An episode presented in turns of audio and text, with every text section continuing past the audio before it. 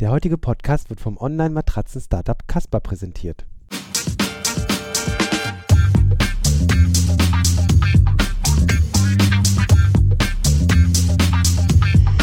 Filterblase, der T3N Pioneers Podcast.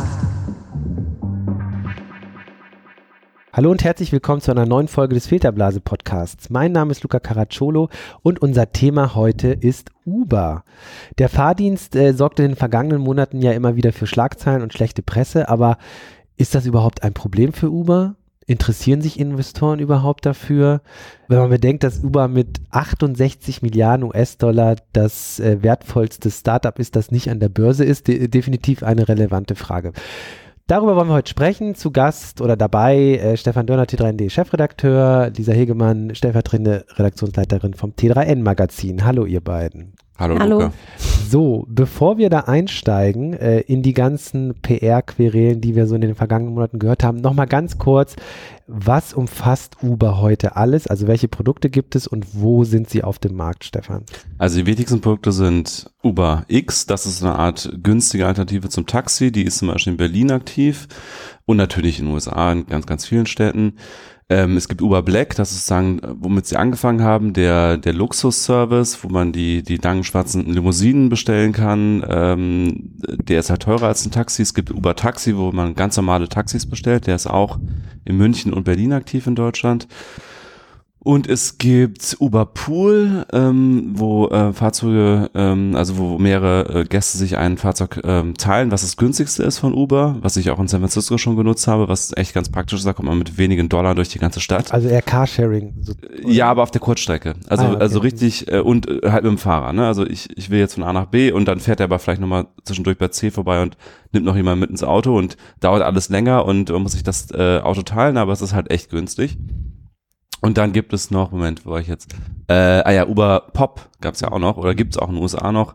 Ähm, das ist sozusagen auch nochmal die, die, die ganz günstige Variante, aber alleine dann mhm. als Fahrer. Und ich glaube, es gibt noch mehr, aber ich habe den Überblick irgendwann ja, verloren. Ja. Also das sind so wichtig, die wichtigsten äh, Services. Genau, und ähm, man weiß immer nicht genau, wo ist jetzt Uber verboten und wo nicht. Ähm, Lisa, du hast gerade noch so gesagt, alle sagen immer, Uber ist in Deutschland verboten, das stimmt aber gar nicht. Ähm, Genau, also Uber Pop ist in Deutschland verboten. Ähm, die Argumentation, wenn ich das jetzt richtig im Kopf habe, ist ja, dass die Taxifahrer eine Ausbildung brauchen, beziehungsweise die müssen äh, einen Personenbeförderungsschein haben, keine Ausbildung. Und das genau ähm, haben die Uber Pop-Fahrer nicht. Da ging es darum, dass Privatpersonen ähm, Privatpersonen befördern können. Und das ist genau. in Deutschland so nicht legal. Und ähm, Oberpool ist auch grundsätzlich verboten. Also das Pooling von, was ich übrigens für, für Quatsch halte, also auch allein ökologisch, ähm, äh, also dass man mehrere Personen gleichzeitig befördert, ist generell verboten, mhm. auch mit Personenbeförderungsschein. Äh, ich glaube, das war mal als äh, Schutz gegenüber der Bundesbahn gedacht. Irgendwann, so wie dieses Fernbusverbot ja auch sehr lange noch existierte. Mhm. Also in ähnlicher Weise. Ähm, genau. Ja. Und in Deutschland, was können wir da nutzen? Wir können in Berlin Uber Taxi und Uber X benutzen. Also Uber Taxi ist nichts anderes als ein normales Taxi bestellen, so wie bei MyTaxi. Also damit kann Uber auch irgendwie keinen großen Blumentopf gewinnen. Uber X hat ein bisschen günstiger, hat ganz lange gar nicht funktioniert in Berlin, habe ich oft mal probiert. Inzwischen geht das, inzwischen kriegt man ein Auto. Also das sind dann, meistens sind das Taxifahrer äh, sagen in ihrer Freizeit in Anführungsstrichen, also äh, die jetzt nicht gerade in ihrem Taxi rumfahren, sondern dann in einem äh, normalen Mietwagen sozusagen. Ähm, das sind, oder das sind Mietwagenanbieter die irgendwie Leer, ähm, Leerlaufzeiten dafür nutzen. Und in München gibt es, meine ich, Uber Taxi und Uber Black, aber da bin ich mir nicht ganz sicher. Und was ist der Limousinenservice nochmal? Das ist Uber Black. Black. Uber Black, das habe ich in Paris mal genutzt. Ähm, das war eine sehr interessante Erfahrung. ähm, genau, in China gibt's Uber nicht mehr. Äh, da wurden sie geschluckt von DDG Ping oder ja, so? Ja, von dem größten Konkurrenten dort, zumindest das China-Geschäft von genau. Uber. Äh, in den USA natürlich ganz ganz groß. Wobei zum Beispiel in Austin, wo ich ja zuletzt mhm. war in den USA, gibt's Uber auch nicht mehr, gibt's auch Lyft nicht mehr. Da haben sich jetzt wieder andere Taxi-Apps äh, etabliert. Da heißt es, äh, ist es Ride Austin mhm. und andere, deren Namen ich wieder vergessen habe. Wie kommt es so zu lokalen Beschränkungen? In dem Fall war das so, dass die äh, der Lo die lokale Regierung, äh, also die die die Stadtregierung irgendwie ähm, Fingerabdrücke haben wollte von den Fahrern und sich Lyft und Uber dagegen gesperrt haben, weil sie auch irgendwie kleinen Exempel statuieren wollten. Ah, Okay. Und dann einfach gesagt haben, wir stellen den Service ein. Es gibt in Austin selber wieder Gerüchte, dass hinter einem dieser Services letztlich doch wieder Uber steckt, aber keine Ahnung, das sind eher Verschwörungstheorien. Aber wichtig ist vielleicht schon nochmal zu sagen, dass sich gerade in den USA sehr viel getan hat in der Taxibranche. Also ähm, es gibt in bestimmten Städten, ähm, digitalisieren sich jetzt die Taxis und bauen eigene Apps. Ähm, also im Prinzip das, was wir mit MyTaxi in Deutschland haben, versuchen die quasi für eigene Städte abzubilden. Ähm, und die Konkurrenz, die Uber da bekommt, ist schon nicht irrelevant. Ähm, das sind bisher noch nicht die großen Namen, aber dadurch, dass die Taxibranche so lange überhaupt immer gleich funktioniert hat und es war immer, man musste bar bezahlen und es gab ein Taxometer und das hat sich ja durch Uber massiv geändert, weil plötzlich war eine App da, die ähm, mit, mit der das alles viel schneller ging. Auch Mobile Payment ist da, finde ich, eine relevante Rolle, dass man eben nicht mehr das Portemonnaie rauskramen muss. Und darauf gehen gerade in den USA schon auch die Taxiunternehmen mittlerweile ein, aber natürlich nicht in dem großen Stil, in dem das Uber macht. Also ich glaube, in, im Falle von Ride Austin ist es zum Beispiel auch so, dass es so eine Art Genossenschaft, in der dann auch die, die Fahrer wirklich, ein, also angeblich einen Großteil dieser, ähm, äh, dieses Fahrpreises bekommen. Ähm, anders als bei Uber, wo ja auch irgendwie Uber sich natürlich einen großen Share von dem Revenue nimmt. Ja. Und ich glaube, da, da liegt eine große Chance, wenn jetzt Taxifahrer und Taxiunternehmen sich vielleicht zusammenschließen und nochmal eigene lokale Uber-Alternativen gründen, ähm, ist das letztlich für alle natürlich besser, als äh, wenn ein Riesenunternehmen da so eine Art äh, Mobilitätsmonopol hat und, und das eben entsprechend ausnutzen kann. Größter Wettbewerber, Lyft? Lyft, Lyft. ja. Also zumindest im Westen natürlich, Ja. in, in China jetzt In China. anders. Ja. Aber damit man das mal in äh, Perspektive setzt, Uber ist mit, ich glaube, 70 Milliarden bewertet. 68. Ja, und äh, Lyft mit 5,5. Also Man muss dazu sagen, du hast am Anfang gesagt, 68 Milliarden, das war natürlich die letzte Finanzierungsrunde Ja. und die ist schon eine ganze Weile, glaube ich, her. Und das war vor diesen ganzen großen Skandalen. Ja, Also okay. das kann durchaus sein. Und man muss ja auch mal ein bisschen gucken, diese Bewertung muss man mit Vorsicht genießen. Da gibt's ja oft so Liquidation Preferences und sowas, ähm, wo man dann sagt, naja gut, okay, der letzte hat zwar für eine sehr hohe Bewertung gekauft, aber er hat dafür auch äh, sehr viele Entgegenkommen der alten Investoren bekommen mit irgendwelchen Liquidation Preferences und so. Muss man immer alles in Perspektive setzen. Und das wissen wir halt nicht, wie die Ja. Verträge genau aussehen. Ne? Aber trotzdem eine Hausnummer, also Ja. auch gerade der Vergleich ne, Ja. zu Lyft. Ähm, du hast gerade schon äh, die Probleme und die Querelen angesprochen, lass uns darüber mal reden. Ähm, ja, ich weiß gar nicht, wo man anfangen soll. Also vielleicht das aktuellste Beispiel ist Apple, ist darauf aufmerksam geworden, dass äh, äh, Uber so ein bisschen äh, versteckt unter der Hand nachgeschaut hat, wer denn die App genutzt hat, obwohl sie gelöscht ist. Vielleicht kannst du das nochmal genauer erläutern, Ja, Stefan. also das, da ging ein bisschen was durcheinander. Also es gab einen New York Times Artikel von Mike Isaac, äh, den ich auch mal selber getroffen habe, irgendwie in Berlin bei der TechCrunch. Der war mal im selben Unternehmen wie ich damals, nämlich News Corp, als ähm, er noch für All Things D geschrieben hat. Dann später Recode, jetzt hat er für die New York Times einen Artikel geschrieben über Uber und so ein bisschen den Weg von, von Travis Kalanick im Uber-CEO ähm, gezeichnet anhand von Anekdoten letztlich. Und eine dieser Anekdoten, die da ähm, drin vorkamen, war ein Treffen zwischen Travis Kalanick und Tim Cook, in dem ähm, so zumindest der Bericht Tim Cook äh, Kalanick gedroht hat, die App aus dem App Store zu, sch zu schmeißen, weil sich Uber nämlich nicht an die Regeln von Apple gehalten hat und so eine Art verstecktes Cookie-Gesetz hat auf dem auf dem iPhone, dass wenn die App ähm, runtergeschmissen wird und dann wieder installiert wird, dass man, dass die App auf die äh, bereits gespeicherten Daten zugreifen kann, so dass die App also weiß, dass die war schon mal installiert und auch Mhm. was über den Nutzer weiß. Das ist, glaube ich, kein vollkommen unbekanntes Verhalten jetzt von App-Herstellern und auch wenn man das jetzt irgendwie mal erzählt, wird er wahrscheinlich nicht aus allen Wolken fallen und denken, oh Gott, oh Gott, die überwachen mich völlig.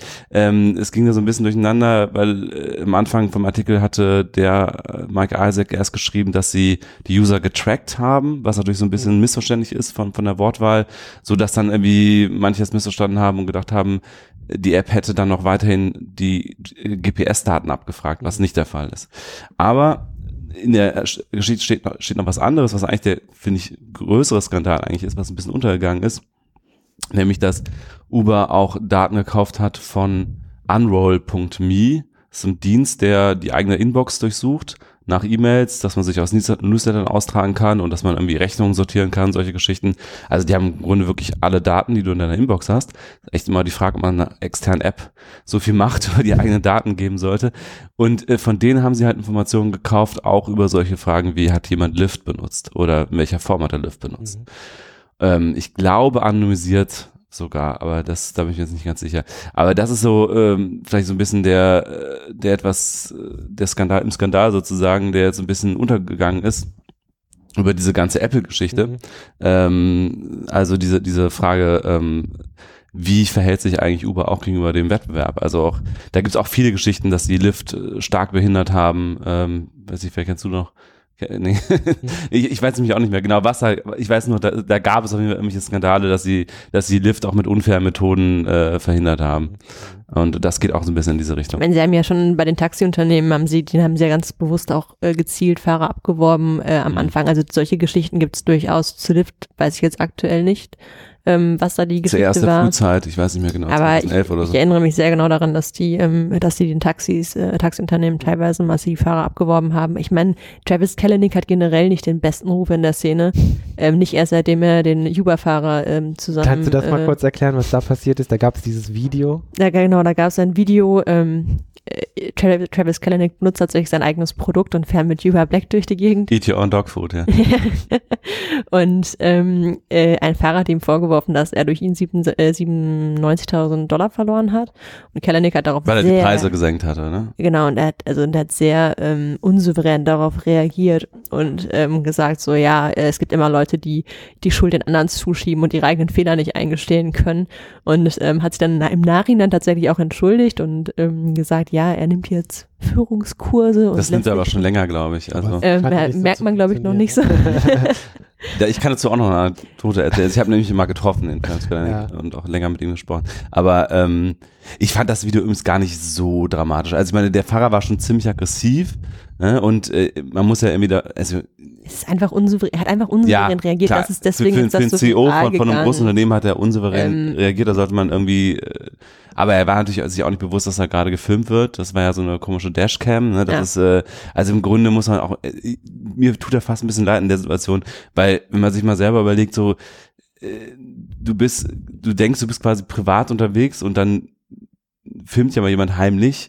Äh, ich meine, ich weiß auch nicht, ob ich in meinem ganzen Leben immer souverän auf alle äh, Dinge reagiert habe, wo mir irgendwer Vorwürfe gemacht hat. Nee, das so, ne? stimmt trotzdem, gerade in so einer Position, wenn du dein eigenes, das ist, Mhm. das ist am Ende ein Angestellter von ihm und das ist äh, spricht Ja, das wird er nicht so sehen. Nee, das wird, genau, das wird er nicht zu sehen, aber am Ende ist, ist äh, verdient der, ähm, der äh, Fahrer Geld mit seinem Dienst und in äh, irgendeiner Form gibt es da ein Machtgefälle und dementsprechend muss er einfach souveräner reagieren als so. Ich meine, wenn er in der Situation reagiert hätte mit ähm, ja, lass uns da doch mal drüber sprechen, wäre das Video einfach nie viral gegangen. Und ich finde, das beschreibt eigentlich auch das Kernproblem der Uber-PR. Es ist immer ein Hinterherlaufen hinter den Nachrichten. Immer kommt Ja, irgendwas raus dahinter- und dann muss man reagieren.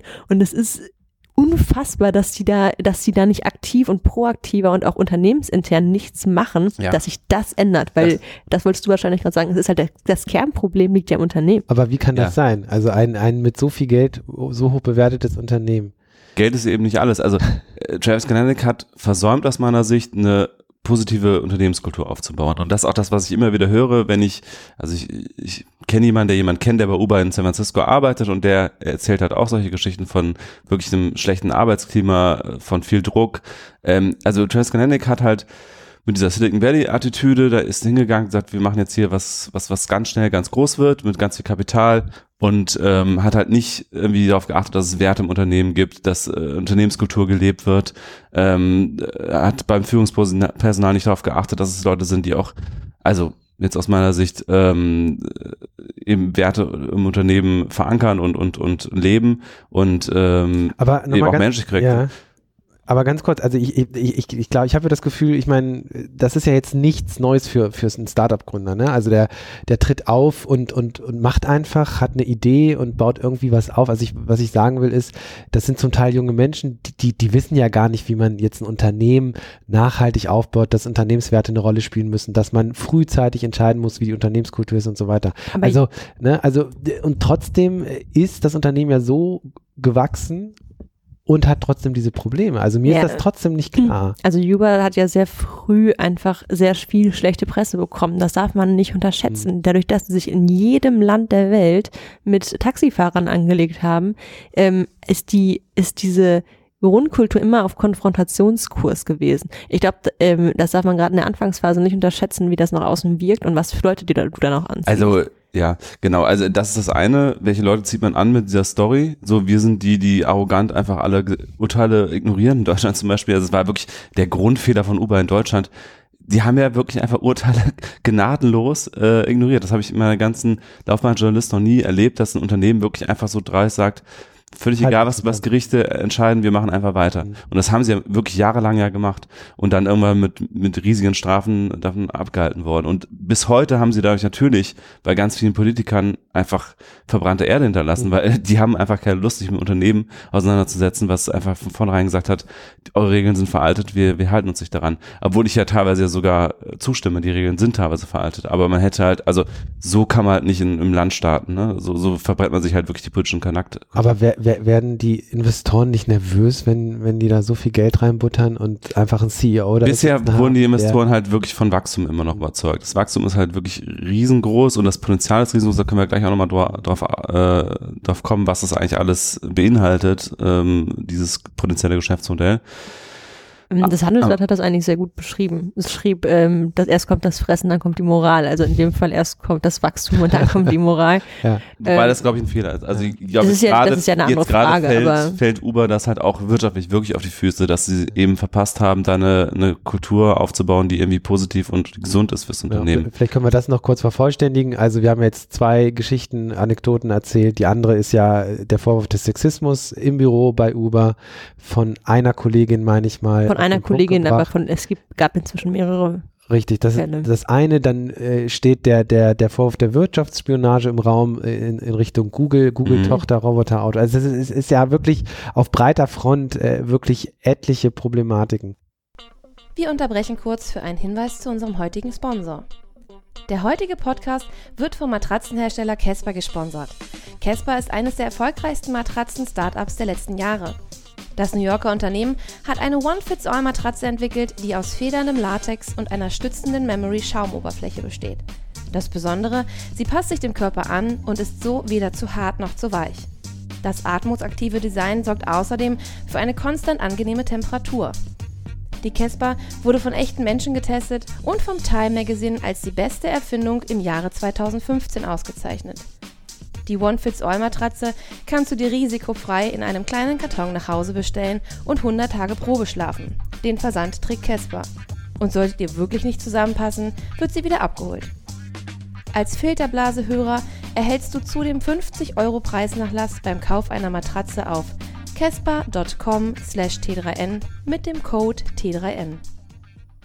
Okay, Stefan, du hast ähm, gerade jetzt nochmal gesprochen über äh, Geschäftsmodell äh, und die Investoren. Vielleicht kommen wir da jetzt nochmal drauf zu sprechen. Du hast auch eine Kolumne geschrieben vor, ich glaube, zwei, drei Monaten, äh, wo du nochmal ähm, das Geschäftsmodell so ein bisschen in den Vordergrund gerückt hast und gesagt hast, äh, ist, ist nicht das eigentlich das eigentliche Problem von Uber, dass sie einfach noch nach wie vor so viel Geld verbrennen? Vielleicht kannst du da mal ja, also genau, mit, mit, also sehr, sehr lange wurde einfach das Wachstum und das Potenzial gesehen von Uber. Natürlich hat man im Bereich Mobilität auch einen extremen Netzwerkeffekt. Äh, also äh, ähnlich wie bei Facebook, wenn, wenn ganz viele Leute Teil des Netzwerks sind, dann haben alle was davon, so dass ich mich immer dem Netzwerk anschließen werde, wo schon die meisten Mitglieder sind. So, das heißt also, da kommt sehr schnell so eine Art Monopolstellung zustande, weil wenn ich als Kunde weiß, ich kann, äh, ich kann jetzt ein Taxi ordern, das ist sofort da, dann nehme ich diese App und wenn ich als Anbieter weiß, hier bekomme ich die ganze Zeit Aufträge, sind die meisten Nachfrager, dann gehe ich auch auf dieses Netzwerk. Das heißt also, da gibt es einen sehr starken Netzwerkeffekt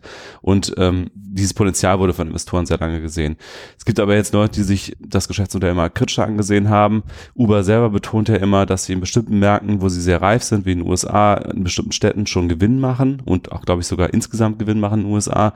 Ähm, aber äh, man, man sieht einfach, wenn man sich die Zahlen anguckt, sie verbrennen immer noch insgesamt super viel Geld. Also und allein 2016 genau. drei Milliarden sollen es gewesen sein. Ja, und Verluste. Verluste. Hm. Und ähm, es ist sozusagen momentan ein subventioniertes Geschäftsmodell unterm Strich hm. ähm, über alle Städte. Ähm, und das heißt letztlich, der Markt ist irgendwie gekauft. Also dieses Wachstums gekauft durch Subventionen, da, dass man es sozusagen unter dem eigentlichen Preis verkauft. Und die Frage ist jetzt, lange haben die Investoren äh, gedacht, okay, man kauft sich den Markt teuer ein, schaltet irgendwann um, setzt die Preise hoch und hat dann das natürliche Monopol und kann sozusagen den Gewinn abschöpfen.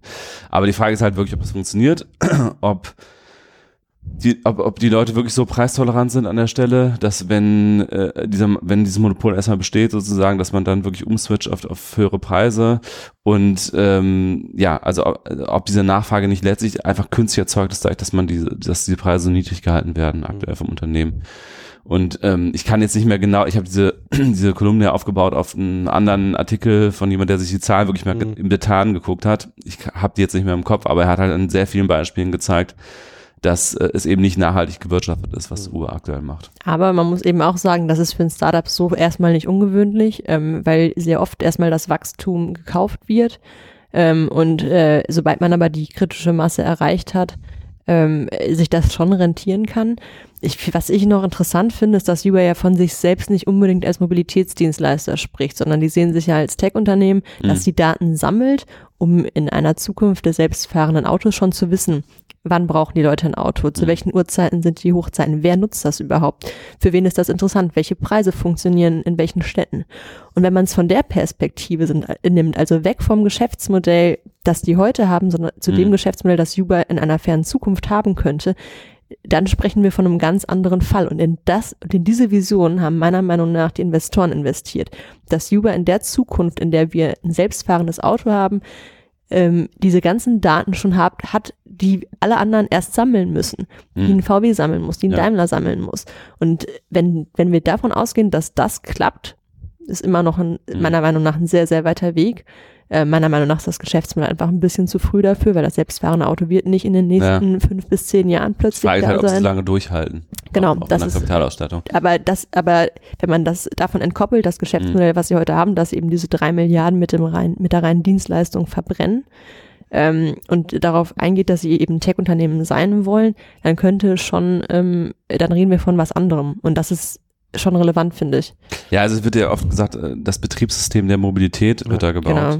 Ähm, und äh, klar, das kann sich auf alles andere auch noch beziehen, also auf, auf Logistik und, und, und äh, alle Formen von Mobilität, die wir eigentlich haben. Ähm, und da hat Uber wahrscheinlich momentan, was sowas angeht wie Preise und, und wer will eigentlich von A nach B zu welchen Zeiten und so weiter, wirklich die meisten Daten. Und das kann natürlich sein, dass sozusagen Uber so eine Art Google für die reale Welt wird ähm, und, äh, und daraus auch noch irgendwie ein Geschäftsmodell stricken kann, was weit darüber hinausgeht, was es heute ist, auf jeden Fall.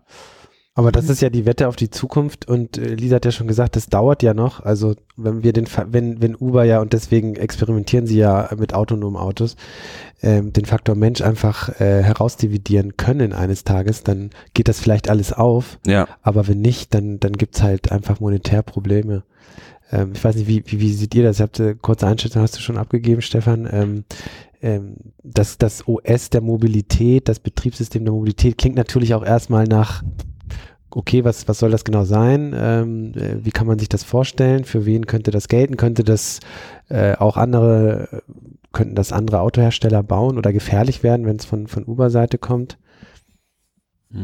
Also du meinst gefährlich äh, für Autohersteller jetzt? Richtig, zum Beispiel. Also Ja gut, es gibt ja immer diese, diese, äh, wie heißt das, ähm, äh, ähm, Kooperation und Wettbewerb gleichzeitig, wie heißt das nochmal, ähm, Comp äh, weiß, Competition. Ja, ja, Ja. Co Competition. Also es gibt ja jetzt schon Kooperation mit Volvo und Daimler unter anderem. Also ich glaube nicht so sehr, dass äh, also irgendwer muss diese Autos ja immer noch bauen, selbst wenn es autonom fahrende Autos sind und selbst wenn es äh, wenn es alles Uber-Autos sind, die uns irgendwo von A nach B bringen, irgendwer wird diese Autos herstellen und von daher glaube ich jetzt nicht, dass Uber jetzt die Existenz von Autoherstellern all, allgemein gefährdet, aber klar, sie haben eine sehr mächtige Position letztlich mit diesen Daten, äh, wobei auch die Autohersteller alle natürlich jetzt damit anfangen, solche Daten zu sammeln. Auch Tesla hat ganz, ganz viele Daten, allein durch den Autopiloten, ähm, natürlich jetzt nicht so diese Preisinformationen zum Beispiel, aber schon sehr viel Informationen darüber, äh, wer eigentlich wann wohin fährt und ähm, wie der Verkehr ist und all diese Geschichten.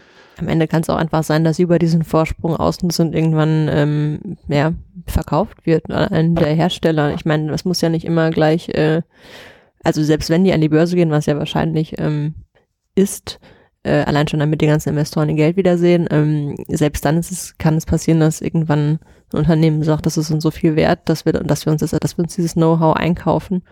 Ähm, also es muss ja nicht, ähm, man muss Uber, glaube ich, nicht immer als einzelnes Tech-Unternehmen sehen. Ähm, die Frage ist natürlich, wer gibt 70 Milliarden Dollar aus als äh, Dieter Zetsche? Also musst du ja mehr Mehr Genau. jetzt aktuell ausgeben. Die Genau, muss auch noch was, aktuell was, mehr. Äh, Ähm, Dieter Zetsche hat ja mal auf der NOAA-Konferenz letztes Jahr gesagt, als er dann mit Travis Kalanick ähm, saß und mit ihm diskutiert hat, dass er nicht mehr einsteigen würde, weil ihm der Preis einfach viel zu teuer ist.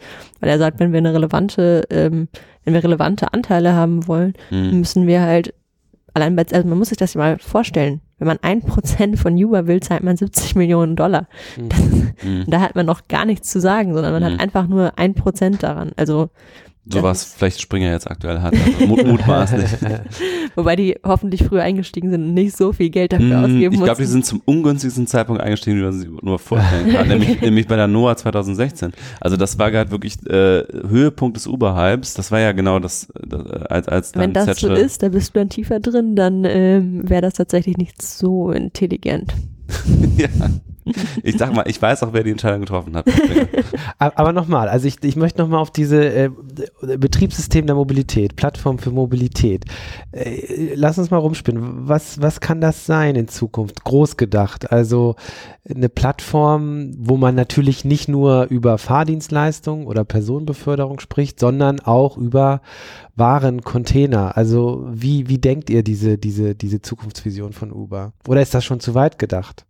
Nee, ich glaube, im Bereich Logistik ist die größte, das größte Potenzial eher so äh, die urbane Logistik. Ne? Ich glaube jetzt nicht so unbedingt äh, die, die großen Schiffscontainer oder sowas. Dafür brauchst du diese feinen granularen Daten gar nicht, aber Essensauslieferung und äh, Paketdienstleistung und so, also die wissen halt jetzt inzwischen ganz genau, ähm, wann wo Verkehrsauslastung ist und äh, wann äh, irgendwie zumindest Personen von A nach B transportiert werden und das kannst du halt irgendwie auch ausweiten auf, auf Pakete innerhalb von einer Stadt. Also die ganze Same-Day-Delivery und so, das da, glaube ich, ist noch großes Potenzial. Ne? Also, also wirklich die, die letzte Meile sozusagen, nicht so sehr jetzt die, die Großlogistik. Ich glaube nicht, dass das Ubers äh, Ziel ist. Wobei, wenn die einmal die Technik haben, um bestimmte Daten zu tracken und man die tendenziell auch irgendwann in LKWs einbauen würde, ähm, die ja dann auch hoffentlich irgendwann selbstfahrend äh, sind, äh, dann kann man sich das vielleicht auch schon vorstellen. Aber klar, im ersten Schritt würde ich auch sagen, die, äh, die Sachen, die jetzt so langsam Mhm. kommen, also Same-Day-Delivery und Mhm. Essens, Essensauslieferung. Auf Dauer, klar, perspektivisch kann man sich schon vorstellen, dass die ihre Technik in selbstfahrende LKWs einbauen, ähm, dass sie damit ähm, auch ganz andere, ähm, an, ganz andere Zielgruppen erschließen und dann reden wir wirklich, wirklich plötzlich wirklich von einem sehr großen Also Logistik- B2B-Logistikgeschäft sozusagen. Wobei ich da nicht weiß, wie, also da bin ich nicht der Experte, wie weit da schon Vernetzung vorangeschritten ist. Ne? Also ich meine schon, Ja. dass es auch da ja, gibt es. schon entsprechende Systeme gibt. Du brauchst so ja auch nicht so feine Daten auf der Ebene. Also da, da du Nee. musst halt äh, Ja, weiß ich nicht. Also wenn du exakte, also die Verbindung der Daten ist ja interessant. Mhm. Also wenn du sozusagen Transportdaten ver vergleichst mit irgendwelchen Verkehrsdaten, ja, Mhm. dann ist es natürlich sehr relevant, wie schnell kommt meine Ware denn bei der Strecke in dem und dem, in der und der Jahreszeit denn äh, dann wirklich klar, und du musst es noch verbinden dann mit auch den Daten aus der Fabrik am besten noch, äh, um wirklich die ganze Logistikkette abzubilden und so. Aber das ist dann, glaube ich, nicht mehr so sehr als aktuell Ubers Domäne. Ja, zumal der Konsumentenmarkt ja auch riesig ist, wenn es das selbstfahrende Auto irgendwann gibt. Ähm, man, ich meine, die ganzen Thesen dazu haben wir alle schon mal gehört. Also wir werden keine Autos mehr haben, die Taxis sind weg. Ähm, Im Prinzip bekommt die Bahn riesigen Konkurrenten, weil ich von Haustür zu Haustür damit fahren kann und eben nicht mehr zu einer bestimmten Station muss. Beim Carpooling ähm, ist es ein ähnliches Thema. Also im Prinzip ähm, würde sich dadurch sehr viel verändern und wenn Uber da eine entscheidende Rolle spielt, dann haben die eine ziemlich gute Position und auch wahrscheinlich zu dem Zeitpunkt dann eine Monopolstellung, weil sie bisher die einzigen sind, die das so krass machen Hm. und sich so stark darauf fokussieren. Und wir reden immer von autonom fahrenden Autos. Uber arbeitet schon längst am, am fliegenden Auto. Äh, was haltet ihr davon? Ich glaube, das ist ehrlich gesagt vor allen Dingen eine Ablenkungsmaßnahme für den aktuellen Also PR. machen sie doch PR. ja, in dem Fall machen sie vielleicht mal sogar vernünftige PR. Ja. Ach, ich weiß es nicht. Also ähm, Da gibt es ja auch genügend Leute, die das für Quatsch halten. Ähm, allein so aus energiebilanztechnischen Gründen, weiß ich nicht. aus energiebilanztechnischen Gründen, aus, auch aus so Gründen, heute brauchst du einen Flugschein, um irgendwas in die Luft zu heben. Was soll dann jeder, der irgendwie ein bisschen mal mit dem Auto fliegen will? Naja, aber mit Drohnen brauchst du keinen Flugschein. Und sie arbeiten Ja. offen, offenbar, oder war das Uber? Ich glaube Uber auch, experimentieren mit Drohnen, die irgendeine eine Person transportieren kann. Ja, aber die Frage ist immer, wie realistisch ist das? Ich würde da nicht drin sitzen wollen. Ja, ich schon. Finde ich schon witzig.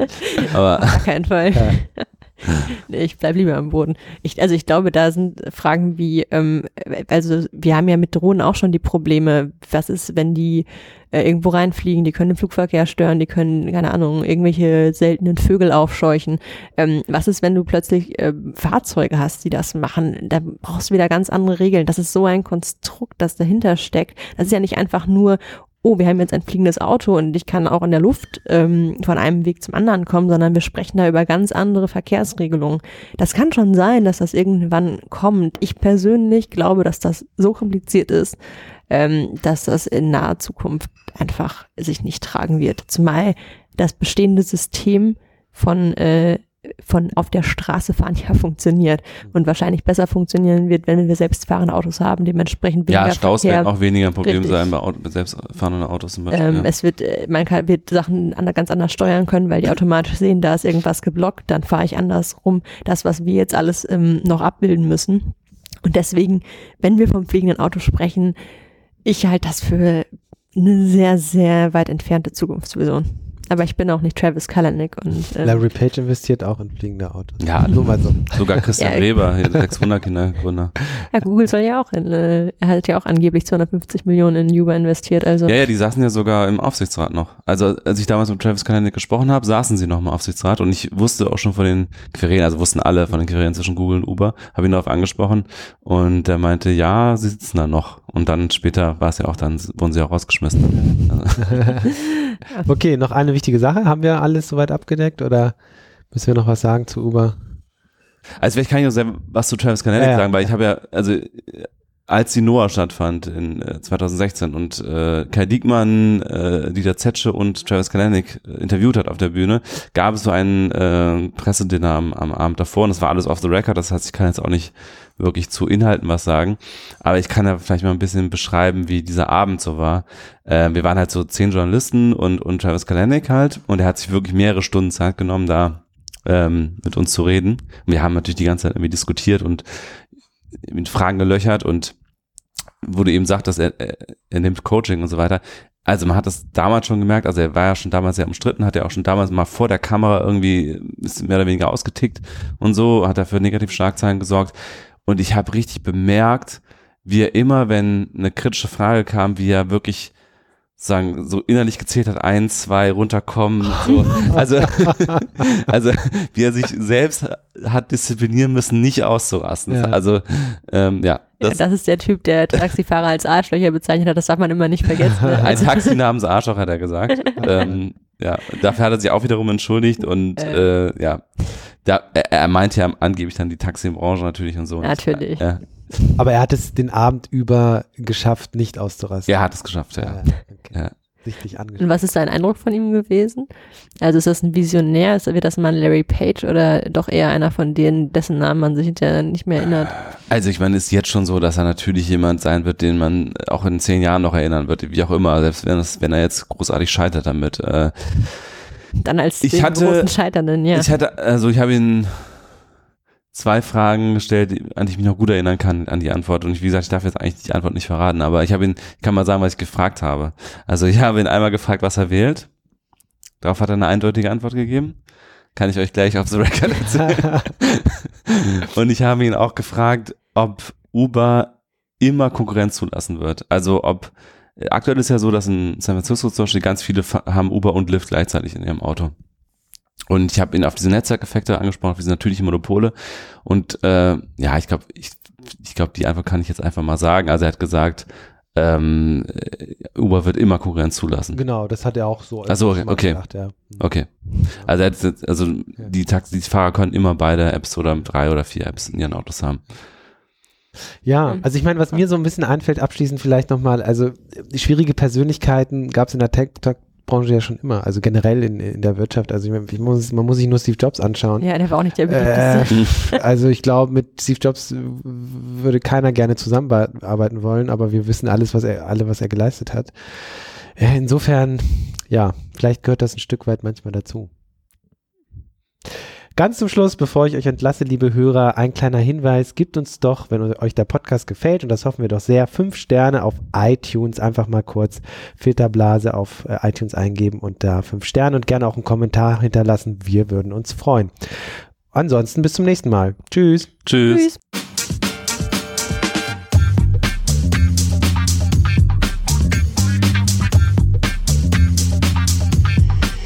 Filterblase, der T3N Pioneers Podcast.